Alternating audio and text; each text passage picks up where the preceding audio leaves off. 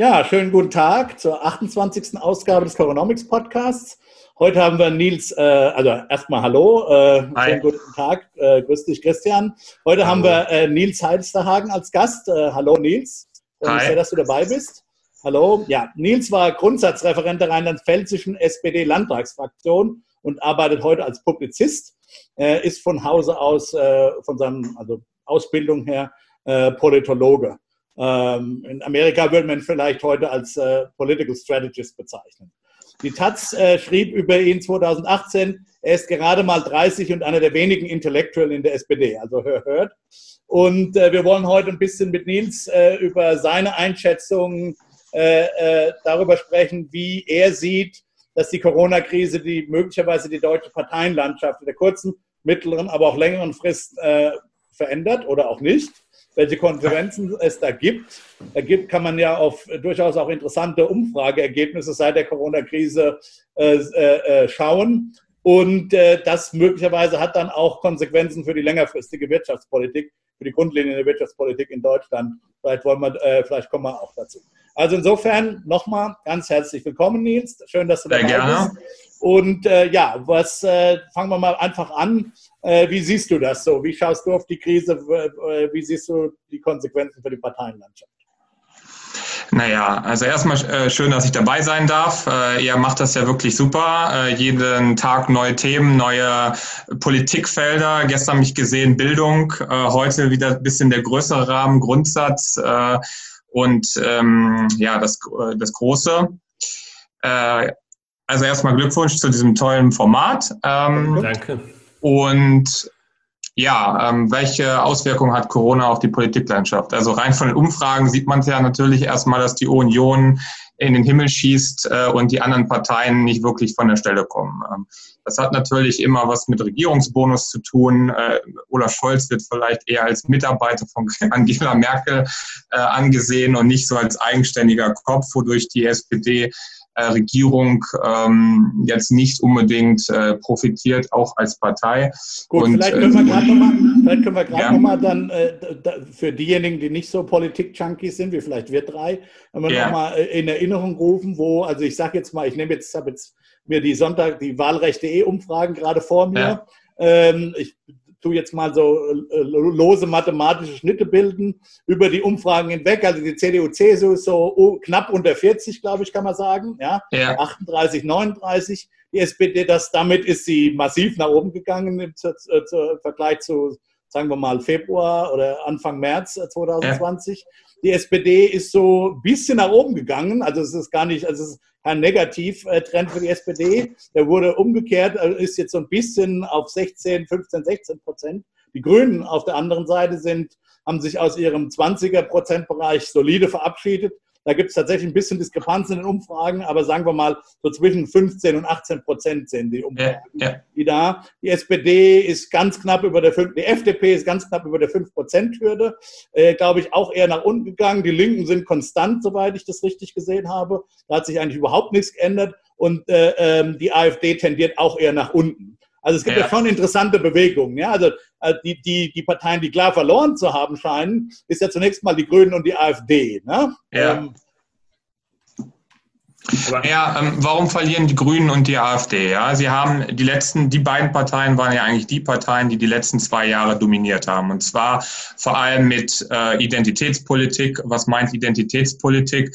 Ähm, dass sie immer gesagt haben, wir stehen für dieses eine und wir stehen für das andere. Ja, also man hat immer gesagt, ähm, man ist eine, man steht für bestimmte Werte. Ja, und ähm, AfD und Grüne waren so ein bisschen die die, die Pole einer Debatte. Ja? Wenn, die, wenn die Grünen für äh, die moralische Integrität äh, an Europas Grenzen äh, geworben haben, dann war die AfD der Konterpart. Ja? Wenn die Grünen für noch mehr Klimapolitik geworben haben, war die AfD der, ähm, äh, der Konterpart. Ja? Und ähm, diese Diskussion ähm, auf einer Werte und auf einer ja, ähm, Haltungsebene, die wurden jetzt erstmal durch die Krise ver weggeschoben. Ja? Sie wurden durch politische Ökonomie ersetzt. Also wer hat die besten politischen Konzepte, äh, wer sichert Arbeitsplätze, wer macht in der Krise einen guten Eindruck als sozusagen äh, in, in, in materiellen Fragen, ja, äh, in, in Sicherung der äh, Gesundheit, in, in Fragen der, der ähm, sicher, der, der Konjunkturpakete oder der Kreditpakete, der, ja, der Sicherung der Staatsfinanzen, das sind jetzt die Themen, die erstmal ähm, dominieren. Ja. Und ich, mein Ansatz war auch schon vor dieser Corona-Krise zu sagen, Leute, also vor allem SPD und Union, ihr als Volksparteien müsst das Thema politische Ökonomie wieder in den Vordergrund schieben, wenn ihr wieder die dominierenden Kräfte der äh, Politik sein äh, wollt, weil, die, weil man in der politischen Debatte politische Ökonomie als zentrales Diskussionsthema braucht. Ja? Und das würde euch als Volksparteien wieder helfen, nach oben zu kommen. Gut, und aber wenn, wenn das, jetzt sage ich mal, also mit anderen Worten, Corona hat meine, äh, meine These, dass politische Ökonomie Grüne und AfD wieder an die Ränder schieben und die Volksparteien stärken, erstmal bestätigt. Aber ähm, naja, nee, eben nicht. Mit dem einen nicht für die SPD. Ja, genau, nicht für die SPD. Nicht für die SPD. Und die SPD, ist der Punkt, ja. die SPD ist ja, aber das ist ja interessant, das ist ja hochinteressant. Weil ähm, es, es stimmt schon, dass auf der, sagen wir mal, auf der auf der Länderebene sind es hauptsächlich zwei äh, äh, konservative Ministerpräsidenten, die so den ja. Ton angeben. Lasch, so der, der, der, der Pol Laschet äh, äh Söder. Und das zeigt ja im Übrigen dann auch einen ganz, äh, ganz interessanten innerkonservativen Konflikt. Also die sind sich ja da gar nicht einig. Ja, der Laschet ja. scheint ist eher der, der Liberale, der eher laissez-faire machen will. Der Schröder ist eher der Law and Order, der, der eine härtere Subventionspolitik äh, sieht. Ähm, ja. auf, aber auf der Bundesebene kann man, glaube ich, schon sagen, dass, die, dass der Olaf Scholz der sichtbarste Minister ist, mit, mit gut, Jens Spahn noch. Okay, Jens ja. Spahn, aber dann eben Olaf Scholz ist einer der sichtbarsten und auch objektiv ähm, aktivsten Minister und jedenfalls ja. von Ökonomen links wie rechts gelobt, hochgelobt. Ja. Auch bei uns im Podcast mehrfach, ja, ähm, bei aller Detailkritik.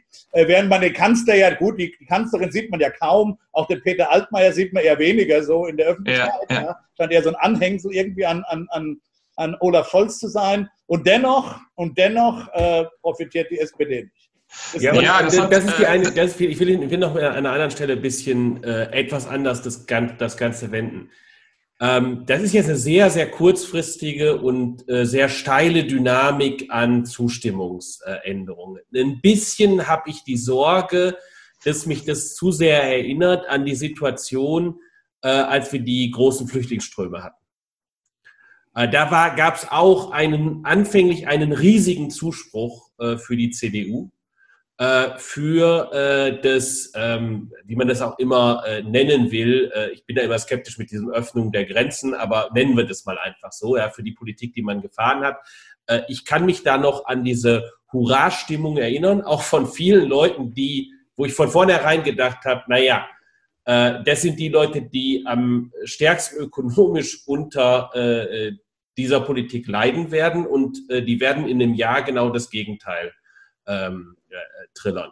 Also, und genau das ist passiert. Also Angehörige der sagen wir, unteren Mittelschicht. Naja, also ähm, wenn man deine These jetzt mal weiterverfolgt, dann würde das ja bedeuten, in einem Jahr würde die AfD äh, oder könnte die AfD massiv pro, ähm, profitieren, weil sie am härtesten sozusagen gegen äh, äh, Lockerungen oder gegen die Nein, Vernichtung sie, sie, der Ökonomie und so richtig, weiter wettert. Richtig, sie stellt sich jetzt ja, sie stellt sich jetzt, äh, stellen sich äh, sozusagen die politischen Extremisten äh, stellen sich dann auf extreme Positionen.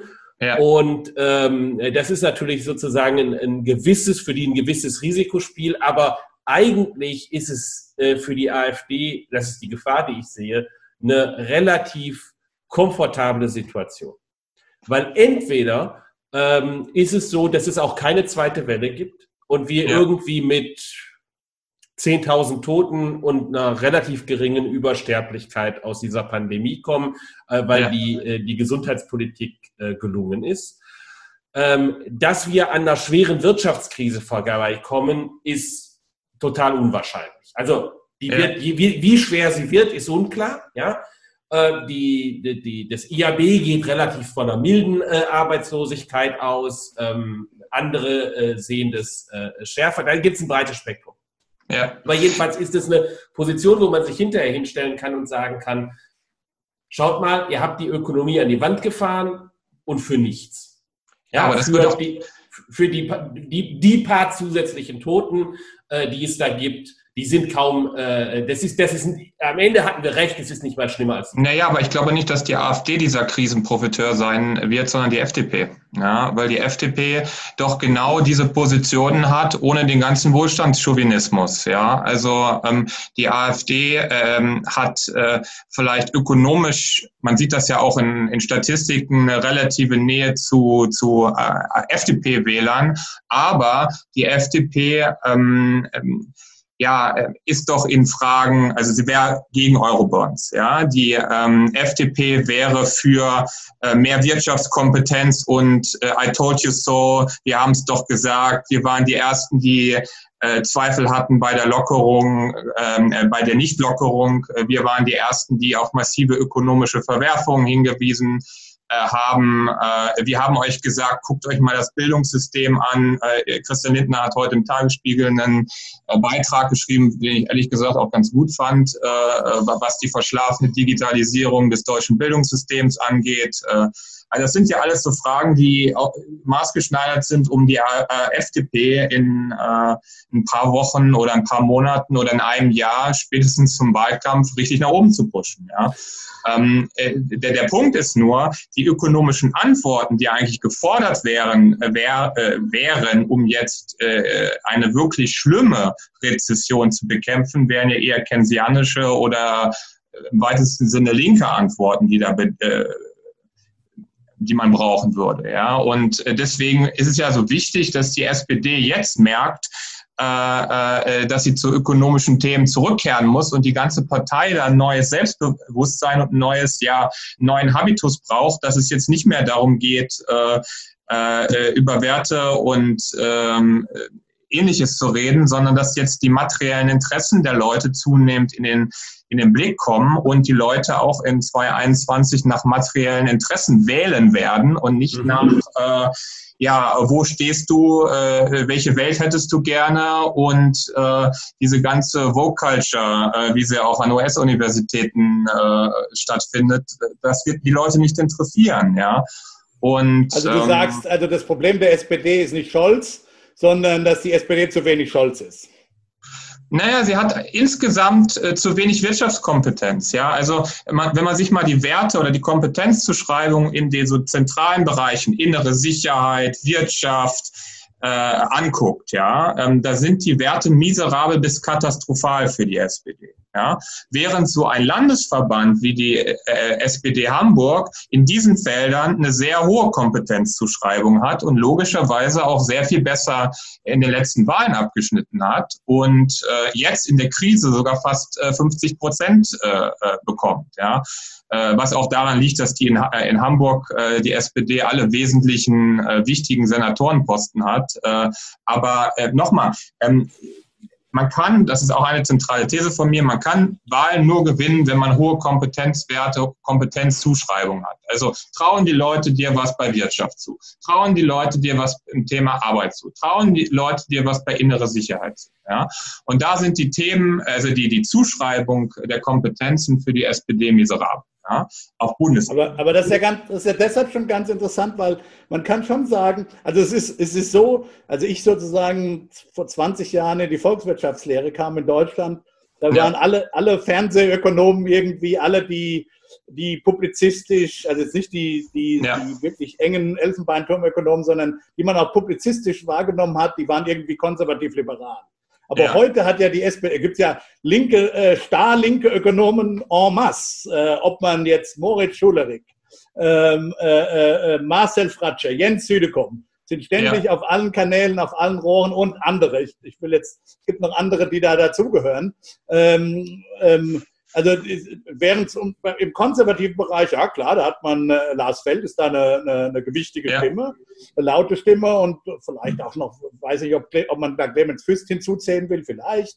Ja, äh, Volker Wieland als Sachverständige auch ein bisschen. Aber, aber ja, die sind meiner Meinung nach, vielleicht liegt es an meiner Filterblase, ja, tatsächlich äh, nicht so, die, die, die feuern nicht ganz so auf allen Kanälen wie die, wie die linken Ökonomen. Also es müsste doch ähm, Woran liegt ja, Deswegen habe ich ja auch vor einem Jahr oder so ähm, vorgeschlagen, dass die SPD endlich einen Chefökonomen braucht. Ja? Jetzt hat man unter hat Gustav ja Horn, jetzt mit Gustav Horn, ja. Ja gut, er hat den Titel nicht, ja, aber man hat unter Gustav Horn zumindest jetzt mal so einen wirtschaftlichen Beirat eingeführt, ja, den es ja früher in der SPD unter Karl Schiller, das gab es ja alles, ja, das nannte sich da in den 60er, 70er Jahren wirtschaftspolitischer Ausschuss beim Parteivorstand. Äh, das gab es alles. Und Karl Schiller war derjenige, der der Bevölkerung sozusagen das Gesicht der SPD-Ökonomie war. Und ähm, dieses Gesicht hat man ja seit langem nicht mehr. Man hat keine fähigen Ökonomen mehr. Ähm, Aber begrüßt du das dann, wie man es jetzt äh, gemacht hat? Ja, ich begrüße das und ich glaube, man müsste das viel intensivieren, äh, mehr intensivieren, die, die Stimmen viel mehr hineinbringen. Von mir aus kann man Jens Südekum auch gerne den Titel Chefökonom der SPD verleihen, wenn er das dann will. Ähm, also das wären so Dinge, die man viel mehr besprechen muss, ja, und überhaupt, dass die Debatten in der Partei prägen muss, müssen, ja. Auch solche äh, Debatten wie über Geopolitik, was verschiebt sich auf den Rohstoffmärkten. Was bedeutet das für Deutschland und deutsche Industrie, überhaupt wieder Industriepartei zu sein? Das sind alles so Themen, die wurden völlig vernachlässigt. Ja, ich meine, der letzte Wahlkampf, den die SPD betrieben hat, war mit Hashtag äh, Europa ist die Antwort, äh, nämlich im Europawahlkampf mit Hashtag Freu Europa. Also alles so auf so einer identitätspolitischen, symbolpolitischen Ebene, ohne irgendeine eine Idee zu haben, was man da eigentlich machen will, wenn man äh, die Mehrheit im Europaparlament bekäme. Ja? Was wenn man machen will, wenn man äh, den EU-Kommissionspräsidenten steht. Also völlig ohne Idee, ohne Ziel. Und ähm, die politischen Debatten werden gar nicht mehr auf dieser Ebene geführt, weil ich den Eindruck habe, die äh, auch die Nachwuchspolitiker oder die bei den Users so nachwachsen, die sind gar nicht in der Lage zu wissen, was waren die Phillips-Kurve oder äh, was ist ein Unterschied zwischen keynesianischer und neoklassischer Politik. Die interessiert es nicht und die haben auch nie VWL in diesem in diesem Maße in, in, in, ihrer, in ihrer Vita integriert gehabt, äh, nicht im Studium, sonst wo, sondern die sind irgendwie Soziologen, Politologen aber eben auf so einer, ja, ähm, wir stehen für bestimmte Werte und wir verteidigen die Moralität äh, Europas an gut, äh, Europas gut, Grenzen. Gut, das sind so, das ist so, was junge Leute zum Teil in die Partei treibt, aber die Stammklientel der Partei nicht erreicht. Gut, und da, da, würde ich ja auch denken, da gibt es natürlich auch äh, äh, tatsächlich ähm, sehr substanzielle Interessensgegensätze. Ja, ich habe das gerade angedeutet äh, äh, mit der Einwanderungspolitik. Ja. Ähm, ich würde das gerne, ich würde das fortsetzen mit ähm, äh, Maßnahmen, was Umweltschutz angeht, etc. Ja. Ähm, da geht es ganz massiv auch um ähm, tatsächliche materielle Interessen und, und wenn man die nicht anerkennt, ich glaube, das ist für alle Volksparteien sehr schwierig. Ähm, da freuen sich diejenigen drüber, da stimme ich dir völlig zu, äh, die denken, es geht nicht um materielle Interessen. Das sind meistens äh, die Teile der Bevölkerung, für die materielle Interessen tatsächlich nicht mehr ganz so wichtig sind, weil sie sie alle erfüllt haben. Ja. Ähm, und, äh, und dann äh, gibt es eben andere, die dann ein leichtes Spiel haben, äh, Populisten. Und das sehen wir auch, wenn wir ins europäische Ausland gucken. Das natürlich genau über diese Verteilungsschiene überall die Populisten von rechts wie von links ähm, äh, rein äh, grätschen sozusagen ins, äh, ins politische Geschäft. Aber es ist natürlich schwierig, äh, das, äh, davon wegzukommen. Ja? Also du hast äh, auf der einen Seite sozusagen im linken Spektrum natürlich die Grünen, die sehr erfolgreich sind und so weiter. Aber lass uns vielleicht ein bisschen konkreter äh, zurückkehren zur, äh, zu der aktuellen Situation ja. äh, zu, zu, zu der Corona-Problematik äh, und äh, zu der Wirtschaftspolitik und wer betroffen ist. Also wir haben ja mit Ben Moll drüber gesprochen, ja. ähm, äh, dass äh, es wahrscheinlich ist, dass sowohl die, äh, die Schutzmaßnahmen äh, als auch äh, sowieso auch die direkte, äh, also selbst, selbst im Laissez-faire, diejenigen, die am meisten betroffen sind, ja. eher diejenigen sind, die im unteren Teil der, der Einkommensverteilung sind. Ja, weil ja. die typischerweise nicht von zu Hause arbeiten können, die sind äh, schlecht darin zu substituieren und die haben im Zweifelsfalle auch nicht das Vermögen, um zu sagen, wenn die Seuche draußen wütet, äh, dann schließe ich mich in mein großes Haus ein äh, und lass mir das Essen liefern und dann komme ich raus, wenn, wenn die zweite Welle abgeebbt ist. Ähm, So, da würde man denken jetzt zunächst einmal, ja, das müsste doch eigentlich für eine linke Partei, äh, sollte man da möglicherweise punkten können. Aber äh, so richtig kommt man nicht durch. Also so richtig scheint die SPD da nicht, zu, äh, nicht positiv zu erscheinen, ja, sondern, das, das, das sondern es, ist, es, ist, also es bleibt dieses Rätsel eigentlich, dass die CDU als Wohlfühlpartei äh, auftritt, aus meiner ja. Sicht ein ganzes Stück. Also die Merkel hat einen Riesenboost der CDU gegeben mit dieser ja. Rede äh, die sie da gehalten hat. Und das war eine äh, Rede, die hatte inhaltlich äh, äh, wenig zu sagen, außer ähm, benehmt euch gut und äh, ich leide mit euch. Ja, und ähm, mein Eindruck ist, dass, und das kritisiere ich ja auch schon sehr lange, dass die Partei, also meine Partei, die SPD, sich verweigert, diese Widersprüche, die so eine Volkspartei wie die SPD ähm, erlebt und ähm, durch die, ja, die Konflikte, die in ihrer Wählerschaft ähm, da sind, dass sie sich da nicht mit auseinandersetzt. Ja, also natürlich gibt es den postmodernen äh, Flüchtlingsaktivisten und es gibt auf der anderen Seite ähm, den migrationsskeptischen Facharbeiter vielleicht oder äh, ein ähnliches Wählermilieu, ähm, die schwierig zu integrieren sind. Ja? Und ähm, die SPD müsste eigentlich die Partei sein, die die einen integrativen Ansatz sucht, wie man diese Wählergruppen ähm, verbinden kann. Ja?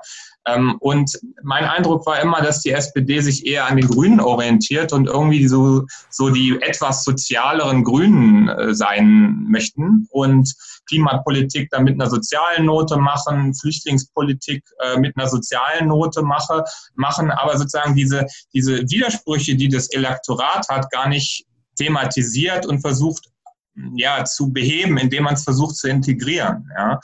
Ähm, bei der, ich mache mal das mal der, am Beispiel Klimapolitik. Ja. Ein Freund von mir ist letztens aus der SPD ausgetreten mit der Begründung, äh, die SPD äh, forciere eine äh, Klimapolitik, die den kleinen Leuten auf dem Land schadet. Ja. Ähm, da, jedes sozusagen Werben der SPD, dass man auch auf die soziale Frage achtet, äh, wirkt offensichtlich nicht, äh, weil ähm, die ähm, viele Wähler oder auch manche der, der noch in der Partei vorhandenen Sozialdemokraten, die skeptisch über Klimapolitik sind, irgendwie das Gefühl haben, naja, ähm, äh, diese Klimapolitik, die gerade gemacht wird, die befriedigt sozusagen die Weltsicht von Großstädtern, aber so richtig die materiellen äh, Probleme äh, von kleinen Leuten auf dem Land ähm, artikuliert und ähm, trifft sie nicht, ja. Und ähm, da müsste die SPD erstmal ein ganz anderes Bewusstsein haben, eine ganz andere ja, Awareness davon, ähm, dass Leute vielleicht mit einer bestimmten überzogenen Klimapolitik auch ein Problem haben und dass das auch SPD-Wähler sind, die man erreichen könnte, wenn man da ein bisschen sensibler vorgehen würde und auch in der, in der, in der Sprache und äh, in dem, wie man es verkauft, ein bisschen defensiver äh, sein würde. Ja. Können, wir, können wir zum Schluss noch mal ein bisschen weggehen von der SPD? Ich verstehe, ja. dass euch beiden die SPD am Herzen liegt, aber ich will schon noch die gesamte Parteienlandschaft ansprechen. Also warum Warum ist es, dass die CDU profitiert? Warum ist es, dass die AfD bei all den vielen Aluhüten, die man ja rumhören lässt, oder ist nicht profitiert oder noch nicht profitiert? Ja. Ist es so, wie der Christian sagt, dass die AfD noch noch einen Reibach machen wird? Oder du scheinst ja eher skeptisch zu sein. Aber, aber warum profitiert die AfD überhaupt nicht davon? Äh, warum, ja, warum äh, warum sind die, warum, warum ist es nur, geht es nur an die CDU? Naja, die, also, die AfD nur, also was wissen wir denn zum Beispiel über Kompetenzen jetzt? Ähm, ist ja, es die, wirklich die, nur so eine, ist das, kann man das in den Daten sehen, dass die CDU einen reinen Wohl, Wohlfühl ähm, äh, Bonus hier jetzt bekommt? Oder, oder, oder wird halt auch gesagt, ja, der Spahn macht gute Arbeit zum Beispiel und trägt das vielleicht dazu bei? Also ähm, zwei, zwei Werte dazu. Ähm, wenn man sich die Parteikompetenzen anguckt und ähm, es wird ja auch regelmäßig die Frage ähm, äh, bei manchen Insti Nachfrageinstituten zumindest erhoben, wie viel trauen Sie einer Partei insgesamt zu? Also hat eine Partei äh, eine Idee für die Zukunft? Kann eine Partei äh, uns als Deutschland in die Zukunft führen? Und da ist die die, ähm, nach dem, was ich jetzt weiß, die Union etwa mit 40 Prozent hat den höchsten Wert und dann kommt ganz, ganz, ganz, ganz, ganz lange nichts und die Grünen und die SPD liegen unter 10 Prozent. Ja. Aber, und das ist Ihnen, ist das nach oben gegangen? Hat sich das, das jetzt die Veränderung in die Corona Ja, es ist ein bisschen nach oben gegangen, okay. mhm. aber der Unterschied ist schon ganz lange so, dass der Union im Verhältnis zu den anderen Parteien äh, was so Kompetenzen in Politikfeldern, aber auch so, was trauen Sie der Partei so im Allgemeinen zu, dass, das, ähm, dass der Unterschied zu den anderen Parteien enorm ist und das auch ein bisschen jetzt erklärt, warum man in der, in der Krise eher auf diese Partei setzt, weil offensichtlich man mit dieser Partei Kompetenzen verbindet. Ja? Mhm. Und ähm, hinzu kommt, was ist mit der AfD? Ich meine, sie, womit macht die AfD denn gerade Schlagzeilen? Sie macht Schlagzeilen damit, dass, ihr, äh, dass sie ihren Pressesprecher entlässt, der offensichtlich ein Faschist ist. Surprise. So, und äh, sie macht ähm, Schlagzeilen damit, dass äh, Herr Meuthen über die Spaltung der Partei redet. Äh, sie macht äh, Schlagzeilen damit, äh, dass manche ihrer ähm, Mitglieder jetzt äh, krasse Kommentare in den Social Media machen. Ja? Aber sie macht doch nicht äh, Schlagzeilen mit einem Konzept, mit einer Idee, mit Maßnahmen, mit einem Handlungskatalog, mit, einer, mit einem Zehn-Punkte-Papier. Also die AfD. Ja, sie könnte ja, sie könnte ja auf Schweden verweisen. Sie könnte ja sagen, äh, schaut mal auf Schweden, das, da ist es das Land der Freiheit, ist vielleicht ein bisschen schwierig, weil ja normalerweise unter deutschen Rechten Schweden immer, ja. also in Amerika, ich weiß nicht, ob es bei den deutschen Rechten auch so, aber bei amerikanischen Rechten ist ja Schweden immer das äh, die sozialdemokratische Hölle, die alles falsch macht. Ähm, äh, ist ein bisschen schwierig jetzt so, äh, da umzuschwenken, vielleicht auch ideologisch. Aber im Prinzip könnte man das ja machen. Machen ja tatsächlich einige auch. Ja, und, ja. und, wie gesagt, Schweden hat das Land der Freiheit preisen. Also ich meine, ja, der, der, Duktus verschärft sich ja da schon äh, und auch, äh, äh, wie man so am Rand mitbekommt, äh, durchaus in ja, was man vielleicht sogar bürgerliche Teile der Gesellschaft nennen würde, hinein ähm, äh, wo die momentane äh, Politik sehr, sehr skeptisch gesehen wird. Äh, und äh, wenn ich, wie gesagt, das verbinde mit dem, was Ben ja. Moll sagt, das sind die äh, kleinen Leute, die betroffen sind. Und das ist eben diese untere Mittelschicht, das wissen wir ja auch, zumindest in ja. Westdeutschland, äh, die die AfD wählt. Und ähm, wenn die, äh, da gibt, da braucht sich so ein bisschen was zusammen in dem Bereich. Du hast ja völlig recht, wenn du sagst, die stellt sich in ihrer Führungsriege momentan okay. völlig, völlig durcheinander. Also sind zwei da. gegenläufige Effekte, die ja, genau, ja. Ähm, aber äh, sozusagen, da ist zumindest, ein, also ich sehe da einen Sumpf, den die AfD potenziell abgreifen kann, äh, weil es natürlich genügend äh, Anknüpfungspunkte für Verschwörungstheoretiker äh, und sonst was äh, äh in dieser ähm, in dieser Partei gibt. Ja. Und, äh, und es ist auch vom Wählerpotenzial, also jedenfalls zum Teil von der, Wähl von der Wählerschaft her nicht völlig äh, fremd. Diejenigen, die, äh, da, die gegebenenfalls massiv jetzt unter der Krise leiden werden. Ähm, also von daher bin ich an der Stelle ein bisschen skeptischer, äh, ob das nicht doch umschlagen kann. Also vom Elektorat gebe ich dir recht, ähm, aber man müsste sozusagen schon auch eine materielle Politik machen. Und ich glaube, wir erleben jetzt das Ende der Identitätspolitik, zumindest für eine Zeit. Ja, diese ganzen Debatten. Ähm, auch Polarisierung zwischen Grünen und AfD, das wird es jetzt erstmal nicht mehr geben. Ja, das wird den Diskurs nicht bestimmen.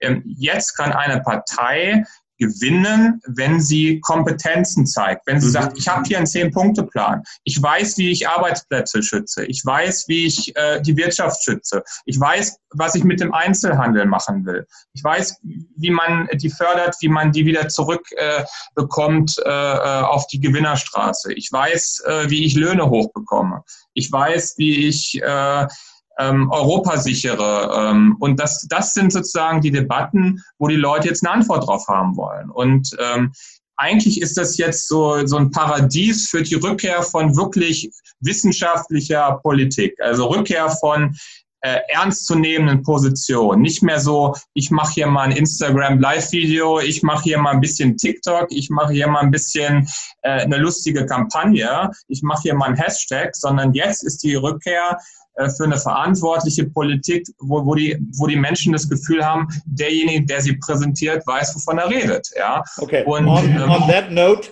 Nils verkündet ja. das Ende der Identitätspolitik. Ganz herzlichen Dank, Christian, du machst die Abmoderation. Genau. Äh, insofern sind wir bei äh, äh, im Grunde genommen dem Thema unserer nächsten, unserer nächsten Folge in einem gewissen Sinne. Morgen äh, gibt es eine kleine Pause, dann geht es donnerstags weiter und da reden wir über Haushaltspolitik. Man könnte fast denken, nichts Spannenderes nach dem heutigen Gespräch. Ja. Für manche aber auch eher was Trockenes. Äh, wir sprechen äh, dort mit dem haushaltspolitischen Sprecher der FDP, Otto Fricke. Nils, ganz herzlichen Dank für das Gespräch. Äh, es hat bitte, wirklich bitte. Spaß gemacht und noch einen schönen Abend. Ja, euch auch. Ne? Allerseits. Ne? Ich möchte allerdings sagen, mit Otto Fricke kann ich garantieren, wird das kein trockenes äh, Thema. Tschüss, bleibt Tschüss. gesund. Ja, ihr, ihr, könnt ihn ja mal fragen, äh, warum er glaubt, dass die FDP profitieren wird und nicht die AfD. Das werden wir tun. Das werden wir tun. Vielen Dank. Tschüss. Tschüss. Ciao.